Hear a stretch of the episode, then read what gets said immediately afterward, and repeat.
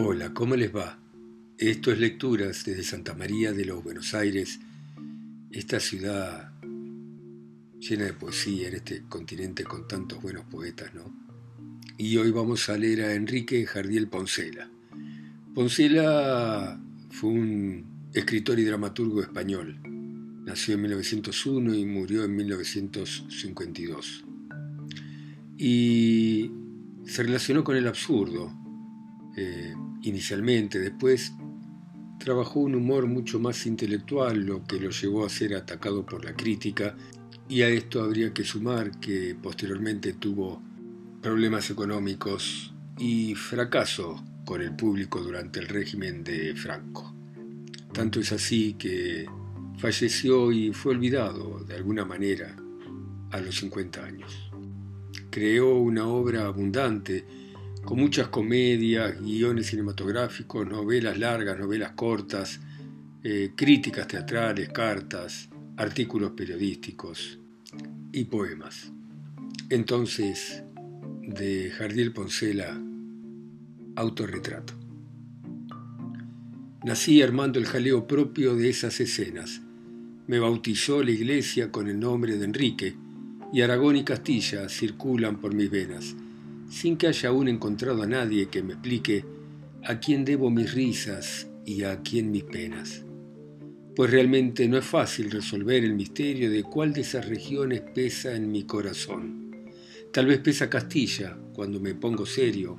y cuando estoy alegre tal vez pesa Aragón. Valladolid de un lado por la parte materna, Zaragoza del otro por la vía paterna, llevo dentro la esencia geográfica eterna que unificó en España una boda imperial. Y en la esencia hidrográfica de ríos y mares sigo una línea acuática de las más singulares que confesar debía y no sé si me atreva, pues arranca del Ebro y atraviesa el Egueva, pero va a resolverse en pleno Manzanares, el cual, como se sabe, por su pobre caudal, no es ni un Tíber, ni un Támesis, ni un Rin, ni un Vidasoa y a pesar de ello riega a una gran capital. Allí nací, en la calle Augusto Figueroa. Me crié delicado mientras vestí mantillas, sujeto a dieta láctea, que es nutrición pristina, pero en el mismo punto de cambiar de cocina y empezar a comer a la carta papillas, purés, tapiocas, sémolas, glaxos y nefarina, ya me hice para siempre tan fuerte como un leño, cosa harto sabida, aunque fui y soy pequeño, y la gente supone que impepinablemente fuerza es el mayor trecho que hay entre el pie y la frente. Mi educación fue varia, el campo y la ciudad contribuyeron juntas a crear tal variedad, pues aun cuando el invierno vivía en sitio urbano, como pasaba siempre en un pueblo el verano, también viví y crecí lo poco que he crecido entre gentes del campo, amantes de la tierra, y ese vivir agreste de entonces me ha servido para amar igual que ellos la tierra en que he nacido, por todo cuanto ha sido y todo cuanto encierra.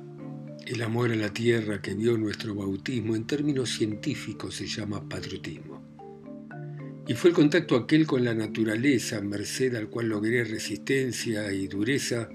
moviendo la guadaña, el asadón y el hacha,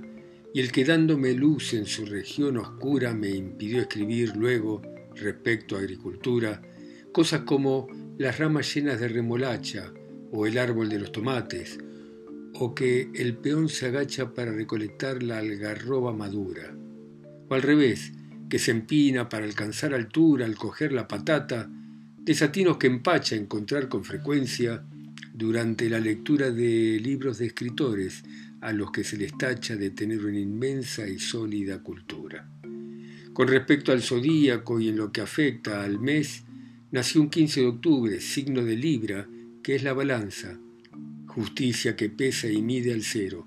y ello se cumple en mí, pues vivía siempre al fiel en ideas, en gustos, en ser el justiciero y en efecto, en todo, salvo en mi monedero que en eso mi balanza padece un desnivel tan desequilibrado, disparatado y loco que aunque he ganado poco, siempre he tenido poco, anomalía propia de todo lo jardiel. Declarada la fecha en que nací, ya puedo citar a otros nacidos como yo, en la fecha esa o en las fechas que son libras también, Santa Teresa, Dostoyevsky, Oscar Wilde, Nietzsche, Newton, Quevedo, ah, y Cervantes, es cierto. Pues si al citar me quedo solo con los famosos, Cervantes era un hombre que consiguió tener cierta fama y renombre, y como los de Libra no se chupan el dedo y yo que soy de Libra tampoco me lo chupo, debo acceder, por ello con Cervantes, y accedo porque así se completa de todo un grupo, y vaya un grupo que es. No hay otro parecido, ni más sublimizado, ni más enaltecido por virtudes, por méritos,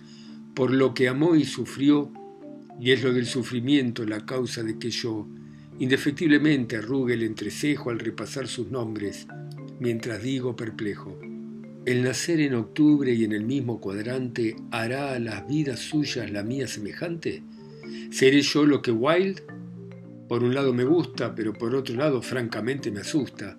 ¿Me dará como a Newton la fama algún binomio? ¿O seré como Nietzsche, carne de manicomio? ¿O acabaré viviendo enfermo y hecho cisco de reuma y de gota sin que nadie me asista como vivió sus días postreros don Francisco de Quevedo Villegas, el supremo humorista? Habrá gloria en mi muerte y me harán un sepelio que alcanza el resplandor del sol en perihelio yendo tras de mi féretro cuarenta mil personas y diez coches de flores y nueve de coronas, igual que a Dostoyevsky, al que así compensaron los rusos de lo poco que en vida lo estimaron? ¿O moriré en silencio tras haber pasado antes todo cuanto pasara antes de ellos Cervantes? O en fin, y esto, Dios mío, es lo que más me espanta, ¿llegaré a hacerme monja como lo fue la santa? Pregunta sin respuesta. Pero nadie es adivino de lo que reserva el futuro destino, y no siéndolo nadie, juzgo que lo sensato es seguir escribiendo en este autorretrato. Mi infancia fue una infancia feliz, trascendental circunstancia, pues de ella depende el bien o el mal que, así como una infancia feliz es un regalo y el niño que la goza es luego un hombre bueno, una infancia infeliz destila tal veneno que el niño que la sufre es luego un hombre malo escuelas nacionales y escuelas extranjeras, en donde me eduqué temporadas enteras. Me amargaron bastante esos tiempos felices, pero los compensé con los gratos deslices que brindaba el estío, el trillar en las eras, y el ir a las vendimias y a otras faenas camperas, y el montar a caballo y el cazar codornices, porque desde pequeño ya fue para mí un juego manejar y hacer uso de las armas de fuego para matar, en tardes que hoy juzgo criminales, muchos tímidos, dulces y lindos animales. Aunque gracias a hacerme ya entonces la baqueta, la pólvora y el plomo objetos habituales, no me ha inquietado nunca, ni al presente me inquieta haber tenido de hombre la voluntad sujeta a las ansias pueriles, ansias universales de llegar a empuñar un rifle o una escopeta para acabar cazando a seres racionales. Hijo de padre bueno, sanguíneo y polemista, pugnaz hasta el cachete y efusivo hasta el beso, por afición político, de oficio periodista, repórter en las cortes e ingenuo socialista, no solo me he criado entre papel impreso, áspero el del periódico, cuché el de la revista, sino que de muy niño ya frecuenté el Congreso, al que jamás volví, justamente por eso. Por descubrir ya entonces lo falso y lo arribista que es el líder político que sorbe luego el seso a los hombres sencillos que en su bandera lista, e hijo de madre artista y tan excepcional que llevaba en su espíritu la amalgama increíble de ser inteligente al tiempo que sensible, de aceptar lo realista pensando en lo ideal,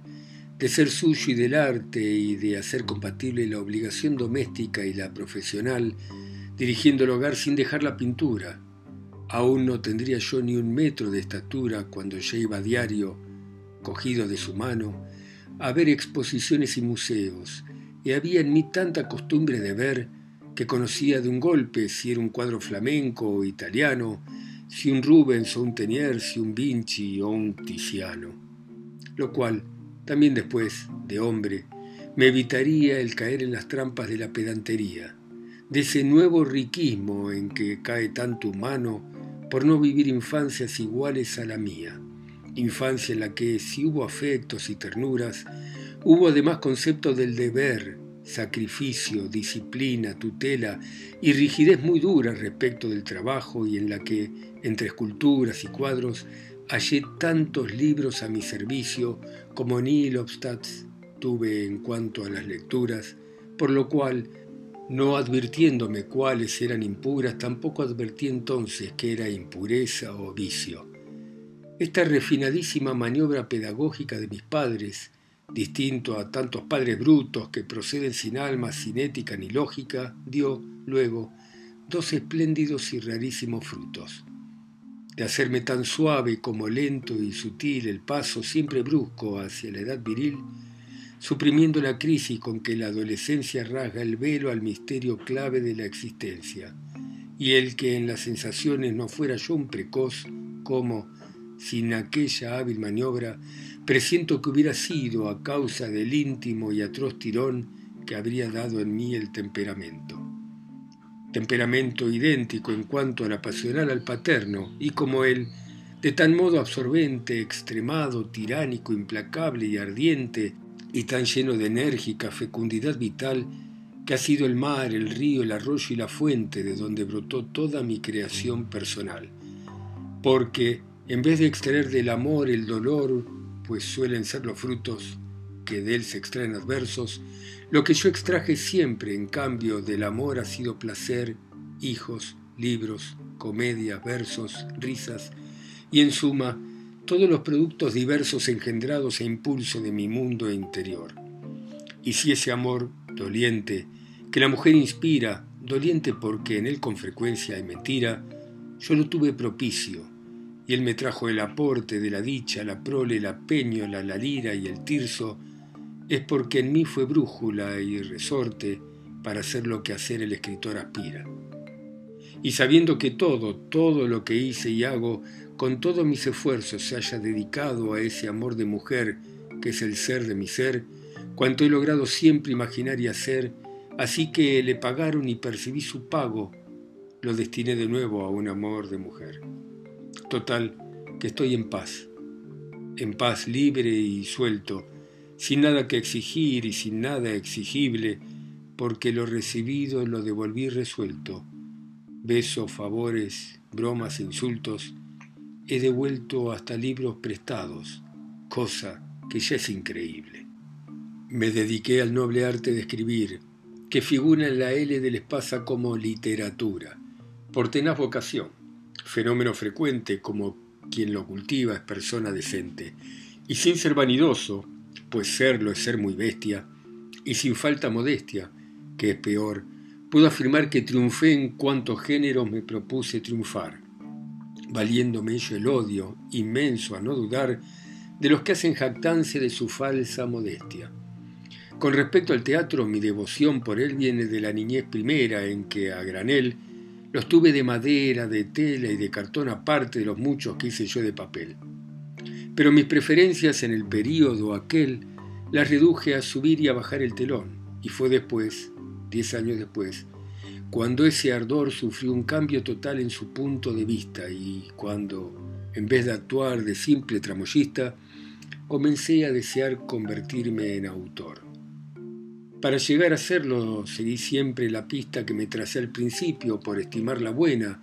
dentro del panorama propio del humorista, y jamás hice caso de la opinión ajena en cuestiones artísticas, porque soy artista. Pero si ataqué siempre empleando los desplantes, las burlas y el desprecio como desinfectantes, cuando me vi atacado a mi vez, por las hieles de críticos injustos, ignaros e insultantes, en todo semejante al infame Anófeles, pues sorbiendo en las venas del artista sus mieles, le dan veneno a cambio. De ahí será él semejantes. Y la guerra contra ellos, sin espada ni adarga, gané yo, al desahogarme de sus leves disgustos y evitarme la bilis que aún a ellos les amarga, con lo que vivo y duermo bien tumbado a la larga, vengado de injusticias y en la paz de los justos. Por ello, al hacer ahora para este autorretrato balances de mi vida, he pasado un buen rato, ya que amé y fui feliz y sufrí,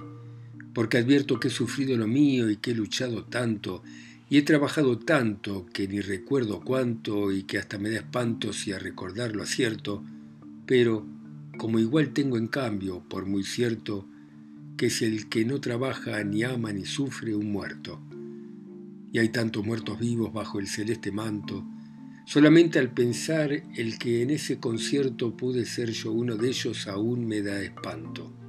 Y bendigo con júbilo lo que, siendo un quebranto, me ha hecho vivir viviendo y me ha vuelto un experto en trabajar, sufrir y amar, el triple encanto. Y ahí pues mi vida, o querido o odiado como hombre y como artista negado o admirado, pues todo arte provoca o desagrado goce al hallar enfrente a unos y hallar a otros al lado, y me odia y niega siempre aquel al que he tratado y me quiere y admira el que no me conoce. Mas tal disparidad de criterios norma entre hombres que rebosan el individualismo y todo español sabe que, por duro atavismo, Nadie logra una fama en suelo nacional sin escuchar un viva y un muera al mismo tiempo. En mí el viva no aumenta el contento que siento y el muera nunca mengua en nada mi contento, porque además de física se define y concreta que el hombre y el avión, la llama y el cometa solo toman altura teniendo en contra el viento. Ahora, en el punto y hora en que este escrito fecho, en donde sople el viento ya casi me da igual, porque el comienzo está más lejos que el final. Y aún cuando tengo mucho por hacer en el trecho de vida que me queda, fue tanto ya lo hecho que aquí cierro esa cuenta y que otro saque el total.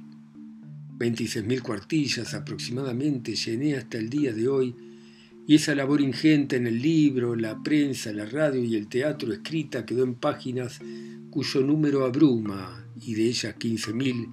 con una misma pluma Parker comprada en Hollywood del año 34, y como desde entonces acá logré la suma mayor de resultados a favor que he obtenido, el vivir yo y los míos, tres coches, lo extendido de mi nombre en Europa y en América y África, los viajes, también largo y extenso recorrido, y el resolver sin riesgo mucha situación trágica, puedo afirmar, seguro de que he de ser creído, que todo se lo debo a dicha estilográfica y que los 8 dólares que me costó en Waikal, Franklin Street, 14 esquina al Hotel Lido, en 14 años justos ya dado y producido, satisfacción aparte y aparte lo moral,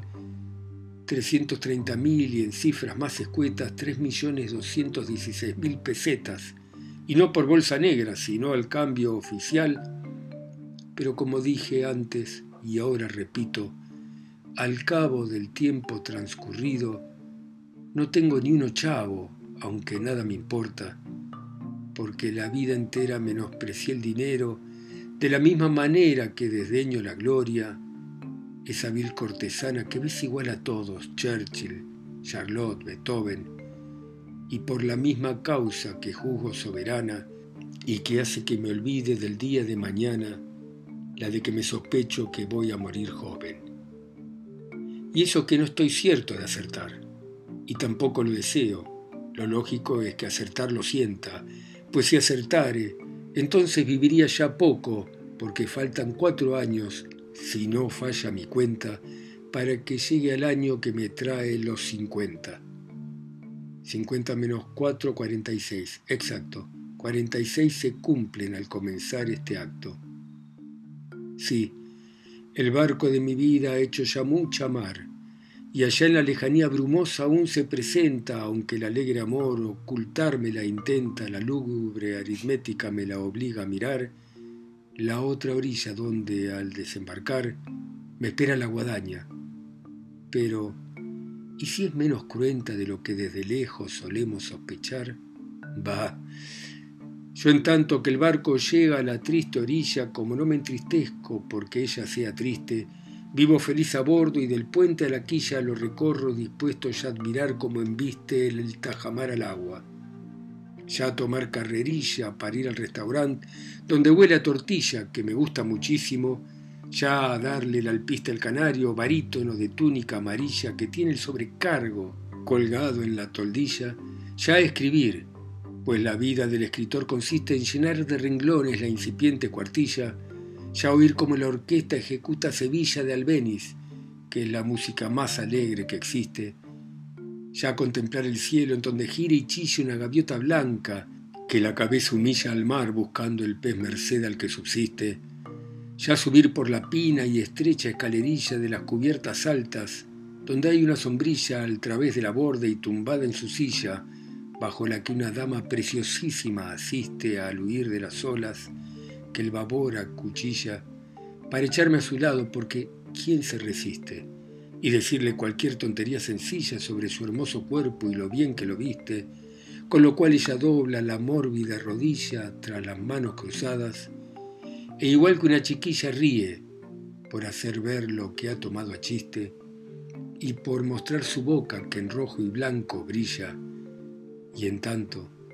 el barco avanza hacia la opuesta orilla, hacia la última orilla, hacia la orilla triste, pero, ¿y eso qué importa? Si al existir se existe y la existencia en sí ya es una maravilla. Bueno, hermoso este autorretrato de Poncela. Me recuerda a Vida estamos en paz de Amado Nervo. Me recuerda a que todos en algún momento pensamos en esa otra orilla que nunca sabemos si está lejos o está cerca, y entonces hacemos un recuento de lo que hemos hecho y de lo que hemos querido,